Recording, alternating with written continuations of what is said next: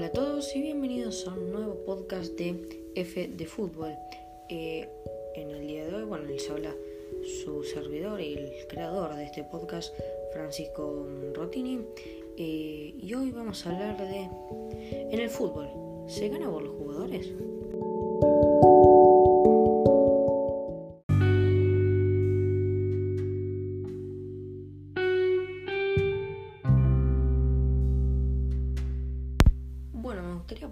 En introducción.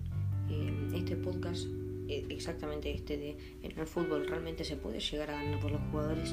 Lo hago a base de la publicación en el diario Mundo Deportivo sobre el, el cuarteto que tendría el Barça en forma de ataque con, bueno, Lionel Messi, eh, Luis Suárez, Lautaro Martínez y Neymar Jr. Eh, a raíz de esto, bueno, y me puse a pensar realmente, ¿es posible ganar con esos jugadores? ¿O tendrías un equipo bastante descompensado, el cual podría llegar hasta perder eh, en primera ronda Champions? O sea, realmente eso es lo que mm, pienso sobre ese equipo que tendría el Barça, que sería, bueno, Ter en el arco, Sergio Roberto, Piqué, Lenglet, eh, Jordi Alba, Busquets, De Jong, Messi, Messi, Suárez, Lautaro Martínez y Neymar Jr. Ahora, quiero que ustedes que están escuchando este podcast, realmente, ¿les parece normal esto? ¿Les parece un equipo compensado que puede llegar a ganar un, un trofeo mínimo, o sea, una Copa del Rey? Y eso es lo que quiero que piensen. A continuación, seguimos con el podcast.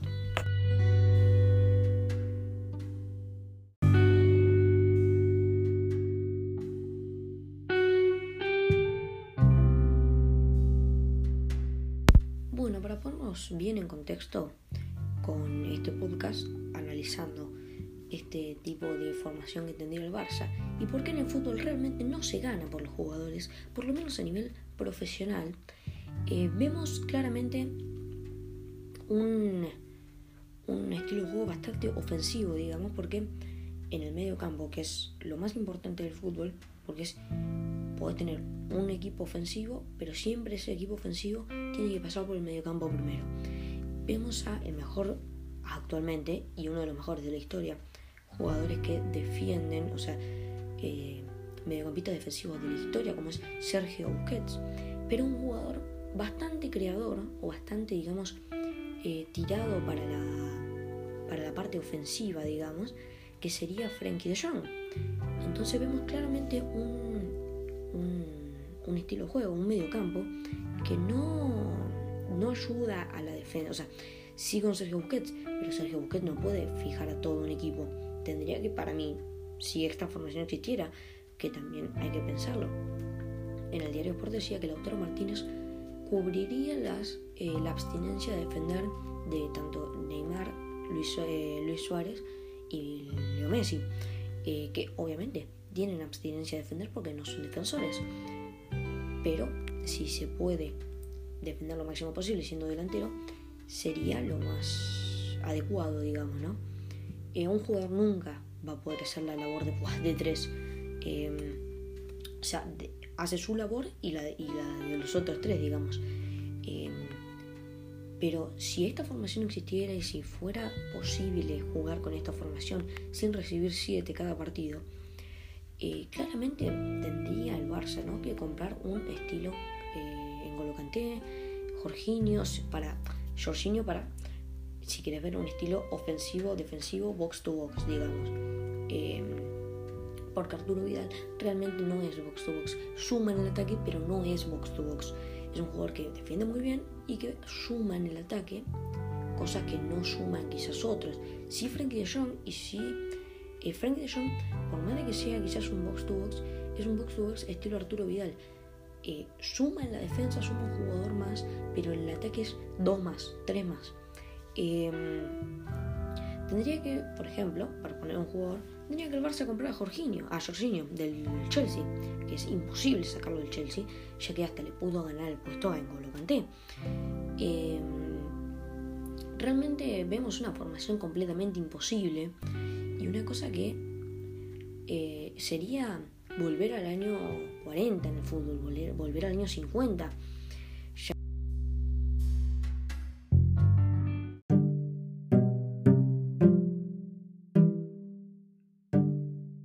Bueno, y ahora sí, em, para pasar esta parte, ya en las inferiores de un club, eh, de los 7 a 11 años, uno empieza a jugar eh, al fútbol, ¿no? Y sí se puede llegar a ganar por un jugador, dos o tres jugadores. Em, yo creo que luego de esa edad, luego de los 11, 12 años, ya empezás a tener más el rol táctico, el rol anímico eh, y el rol mental, obviamente, ¿no? De cada uno, porque cada jugador es un mundo, digamos, cada jugador tiene distintos pensamientos. Em, pero siguiendo así, eh, ya a esa edad uno tiene más eh, roles definidos, tiene que saber de qué jugar, tiene que jugar bien, tiene que pensar en algunos, ¿no? Otros juegan solo para divertirse, pero no, la mayoría quiere ser futbolistas profesionales. Pocos van a llegar, sí, pero la ilusión obviamente está. Em, pero ya, ya empieza un rol más distinto el fútbol, ya cambia el fútbol eh, y para bien, porque es lo más lindo del fútbol, no es para mí, ¿no? Ver a Messi y ver a los grandes jugadores, para mí es analizar un rival, ver cómo repliega un equipo, ver cómo ataca un equipo y ver eh, cómo es el fútbol, porque el fútbol es eso, porque, eh, bueno, cada época tiene su gran jugador, ¿no? O sea, en los años 50 estaba había, había jugadores, eh, después eh, en otros tiempos había distintos, o sea, distintos jugadores, en el 80 estaba Maradona, en el 60 estaba Pelé, en el 70 estaba Cruyff, en el 90 estaba, bueno, un montón de jugadores, porque una de las generaciones más importantes para mí es la del 90, que, bueno, tiene los principios de Ronaldo Nazario y casi toda la carrera, digamos, que es de Ronaldo Nazario, que es otro podcast que ya quiero hablar de muchos jugadores que a mí me parecen eh, raras sus carreras. Y bueno, eso ya es tema de otro podcast, digamos. Eh, pero bueno, seguimos eh, con esto, ¿no? Cuando uno ve el fútbol de manera táctica, ya he dicho por bastantes personas, el fútbol es como el ajedrez. cada juego se tiene que mover, cada es difícil, es, ver todo sobre la marcha aparte, porque está bien, vos en fútbol profesional podés ver otro equipo, pero en inferiores, digamos, eh, te encontrás con jugadores que no son, no los conoces, no sabes quiénes son, digamos. Entonces te tenés que adaptar. Eh, es muy distinto, es muy grande el salto de fútbol de inferiores a fútbol profesional. Y son muy raros los casos que jugadores de fútbol de inferiores están eh, extremadamente listos y no tienen que aprender nada más para pasar a primera. Siempre es un experimento que la mayoría de veces sale mal, porque esto es, real. Los jugadores que vemos en la tele no son la mayoría. La mayoría de jugadores eh, juegan en divisiones inferiores. Eh, hay más jugadores jugando en la tercera regional catalana que en, equipos de primera, eh, digamos. Em, pero para seguir con esto, eh, ya el fútbol, verlo, eh, verlo emocionalmente, tácticamente, es un salto muy grande si uno está acostumbrado a darlo, quizás lo puede dar. Y es por eso, muy es por eso para mí, que es muy importante, que una persona que juega al fútbol le guste el fútbol. Si le gusta el fútbol. Porque, por ejemplo, Carlos Vela, ¿lo ves? No le gusta el fútbol, según él no mira fútbol. Me parece muy complicado que no mire fútbol y que sepa bien todo, digamos. Porque es un jugadorazo Carlos Vela, es un jugador desaprovechado por él mismo, porque no le gusta el fútbol y juega al fútbol. Pero pero si a vos te gusta el fútbol, vos lo analizás. Entonces es lo más importante. Eh, pero ya tácticamente eh, vamos a saltar a, por ejemplo, eh, a la primera división española o a la primera división de cada país, que ya es bastante difícil llegar a la primera división de cada país. Uno se puede reír de la Liga de Bielorrusia, de la Liga de San Marino, que hay pocos habitantes, y es verdad que hay pocos habitantes, pero es bastante difícil de esos habitantes sacar 23 jugadores ponele, o 25 jugadores por cada equipo.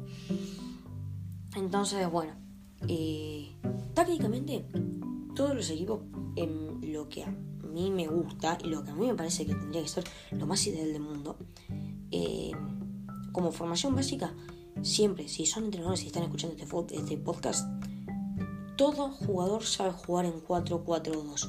No existe jugador que no sepa jugar en 4-4-2. Del rol que sea, todos saben jugar en 4-4-2 porque es la formación más sencilla del mundo. Es del mundo. Pero bueno, a mí me gusta más la formación de tres defensores que se transforman en cinco defensivos. Eh, cuando son, cuando están eh, siendo atacados son cinco defensores y cuando están en ataque son tres nada más. Eh, pero bueno, vamos a, a ver. Hay muchas formaciones que son un mundo cada una. Porque si vos lo ves, ninguna formación es parecida a ninguna. Pueden existir demasiados 4-3-3. Pueden existir demasiados 4-4-2. Pueden existir demasiados tres defensores y otras combinaciones. Pero son todas distintas. ¿eh? Ninguna formación es parecida a otra. Eso es muy, muy importante. Pero después, eh, bueno, seguimos con el tema este de eh, qué no se puede ganar con jugadores. Vamos a poner el ejemplo de la selección argentina de fútbol.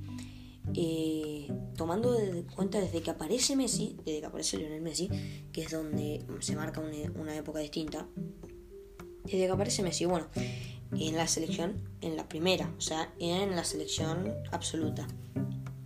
Messi por primera vez ha convocado en el Mundial del 2006, en Alemania, nos dirigía a nosotros los argentinos, eh, eh, José Peckerman, eh, ex director de la selección colombiana, que tenía un juego de, o sea, un estilo de juego bastante equilibrado, digamos. Después de esto, bueno, pierde el mundial, lo echan, o recién de contrato, y pasamos a,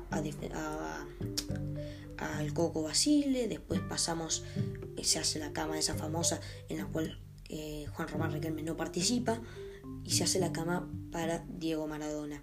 Eh, y aparece un Diego Maradona que no es un director técnico. Diego Maradona no sabe de fútbol. Juega, jugó muy bien, todo lo que sea. Maradona no sabe de fútbol. Y eso es muy importante. Puede ver muy bien a jugadores, pero Maradona no sabe eh, tácticamente de fútbol. Bueno, ya lo comprobamos.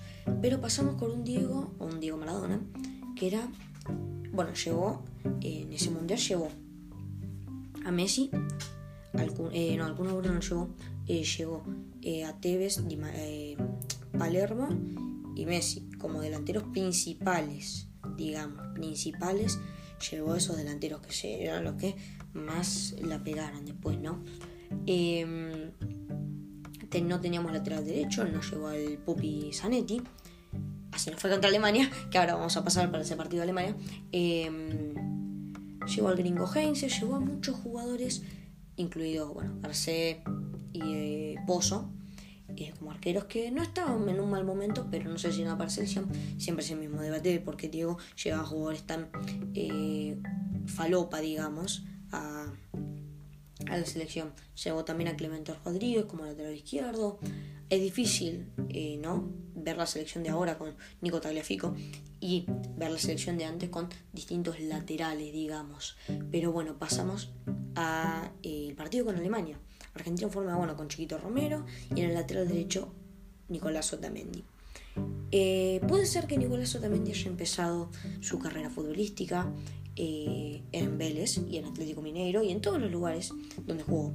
Menos cuando ya llegó a Europa, que se dieron cuenta que al no ser muy rápido y al no ser muy alto, era un jugador que no era lateral derecho que se lo inventa de lateral derecho porque a Vélez le convenía que esté en el lateral derecho porque tenía a Domínguez. Eh, pero bueno, Maradona pone de 4 a, a, Otamendi. No lo, lo, pasearon todo el partido, pero no se, puede, no se le puede criticar nada a Otamendi, porque Otamendi no era un lateral derecho. Eh, perdemos 4-0 ese partido, la mayoría de goles vienen por la banda de Otamendi, los cuales Recargo otra vez, ningún jugador tiene la culpa en esa selección. No es que falló Messi, no es que falló Tevez, no es que falló el arquero. El que tuvo la culpa fue de Diego Maradona. Eh, y es difícil criticar a Maradona siendo argentino. Y ya vamos a pasar eh, en las próximas semanas o en los próximos días quizás a un podcast de Messi versus Maradona. Pero eso ya es otro tema. Después, eh, bueno, Maradona se va entra el Coco entra, perdón, el Coco Basile, eh, entra el, no me, no me sale el nombre ahora, ya lo hablaré, o sea, ya, se me vendrá a la, mente. Ah, el Checho Batista, entra el Checho Batista, que es un, un estilo defensivo, ¿sí? Es un estilo defensivo. Para jugar la Copa América 2011. Perdemos con Uruguay, no nos... No sé si era meritorio echarlo, me parece que es, es más por un tema de que la Copa América se jugó en Argentina, pero bueno, eh, pasamos a eh, Isabela, que jugaba defensivo, está bien, el primer, si así lo ven, es el primer salto continuista que tiene la selección, el primer salto que sigue la, o sea, que sigue la regla de cómo jugaban. Eh, con, bueno, con Isabela jugamos hasta la final del Mundial del 2014, la cual perdemos lastimosamente por 1 a 0 con un gol de Gotze. Y pasamos, bueno, eh, eh, Isabela se va por un tema de salud eh, y entra el Tata Martino, que venía a dirigir al Barcelona, venía de ser echado del Barcelona, pero venía a dirigir a Newells, acá un gran Newells, un equipazo de Newells.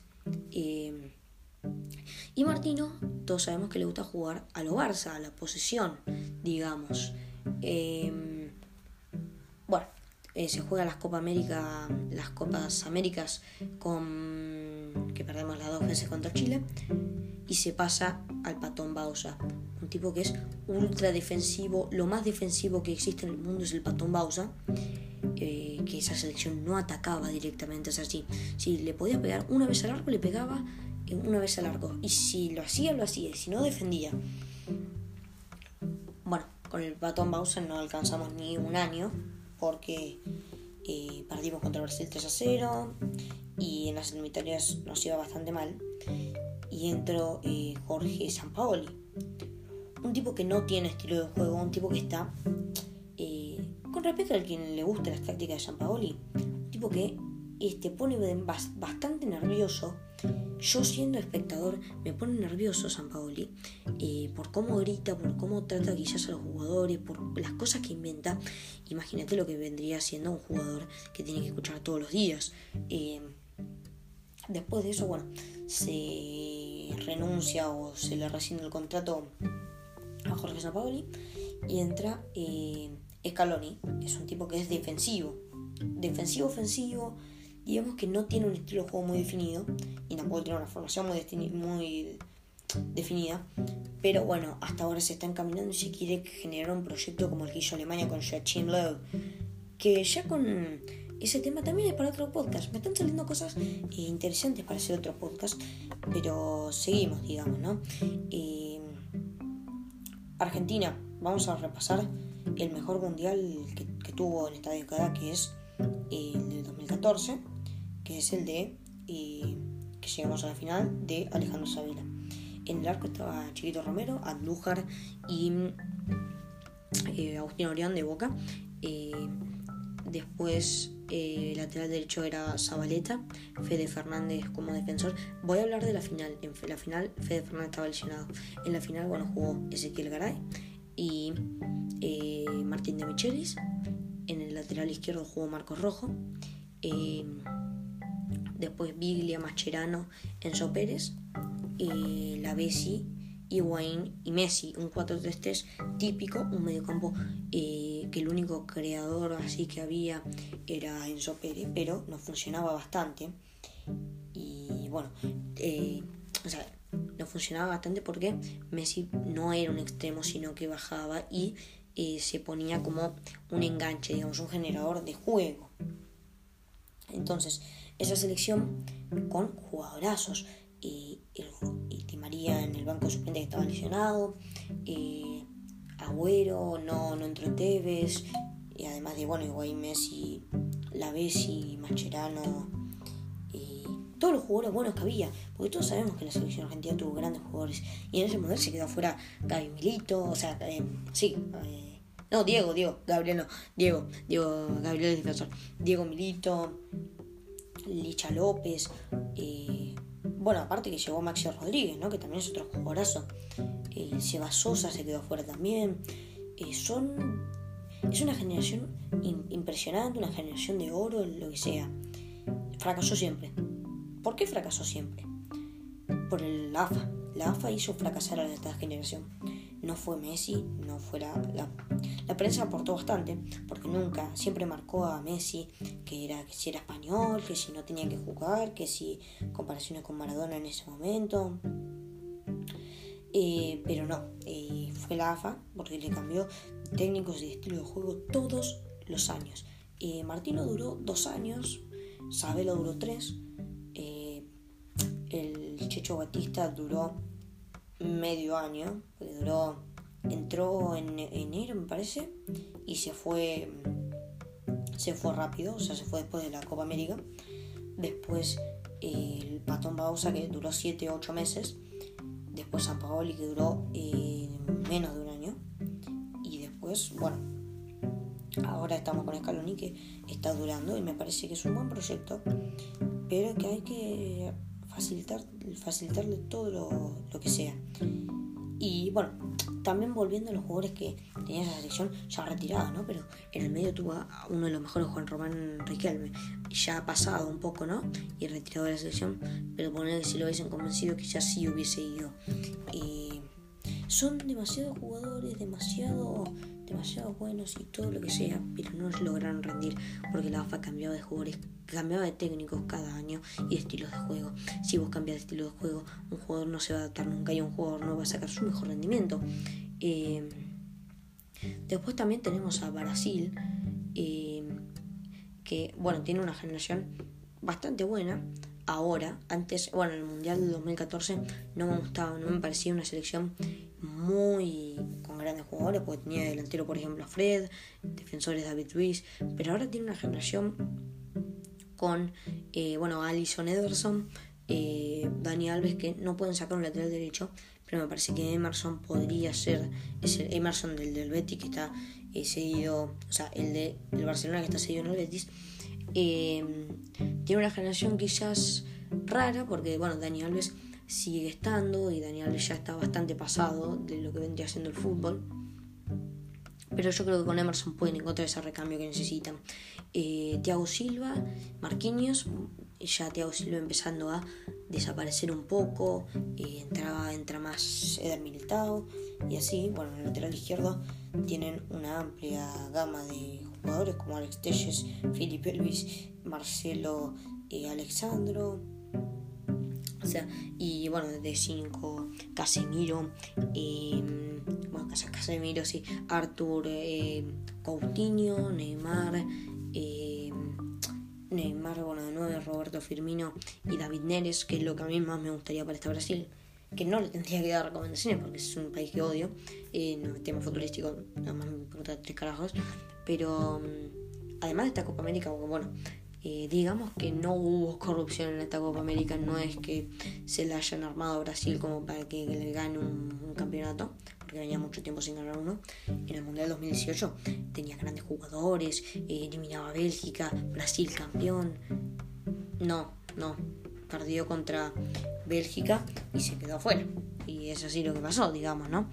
Eh, pero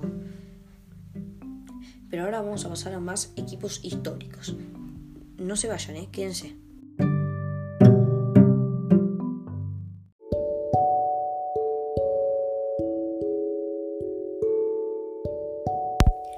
Bueno, ya para ir finalizando este, este podcast, vamos a pasar a la sección de equipos históricos, que va a ser solo uno.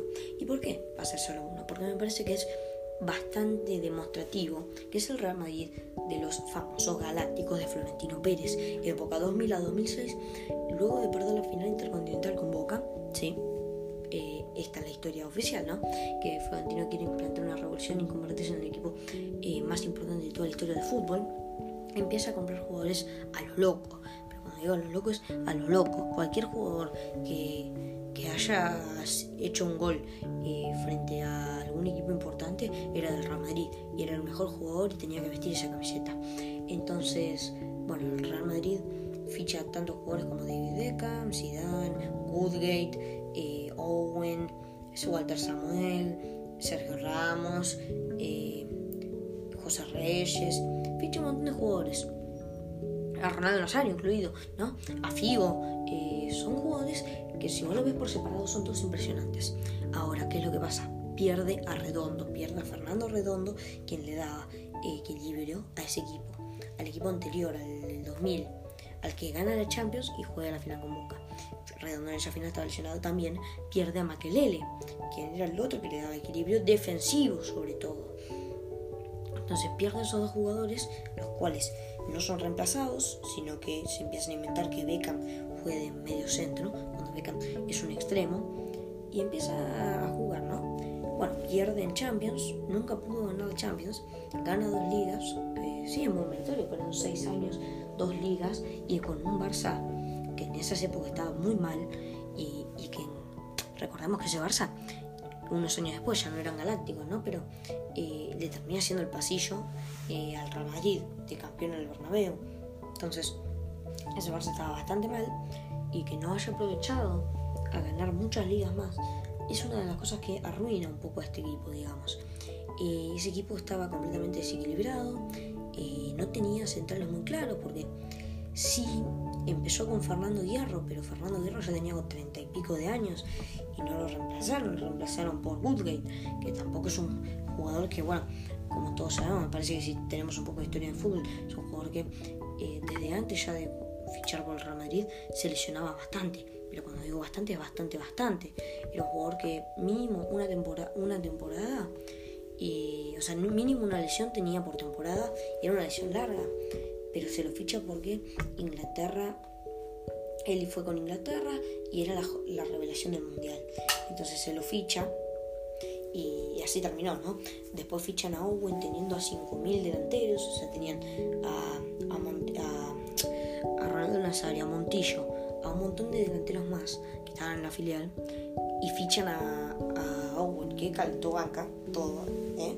por ser balón de oro. Aparte tenían a Raúl, o sea, era un equipo que compraba cualquier jugador. Que, por más de que Owen haya ganado el balón de oro, Owen no se mereció ese balón de oro. Owen porque ganó eh, la Champions, pero Owen no se merecía ese balón de oro, digamos.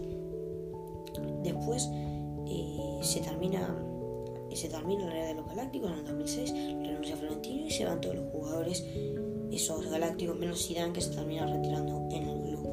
Eh, hay declaraciones fuertes como el pásame el vino de Roberto Carlos cuando, que, cuando Capello los quiso, no sé si Capello, eh, no sé exactamente qué hoy, ahora, qué jugador, qué entrenador fue.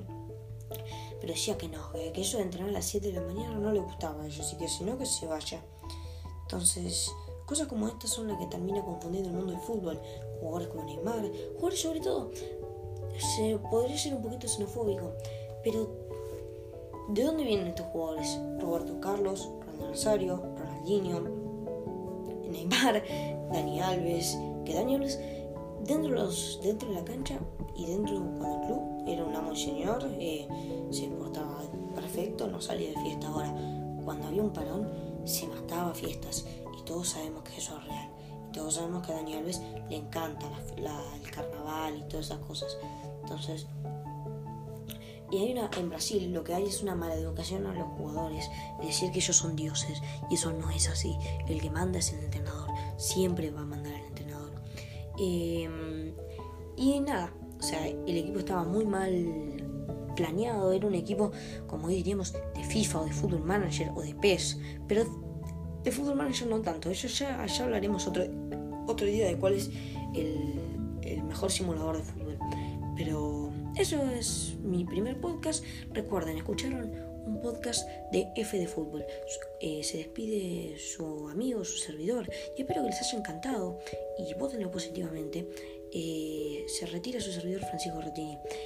Nos vemos en los próximos días con más de F de Fútbol. Adiós.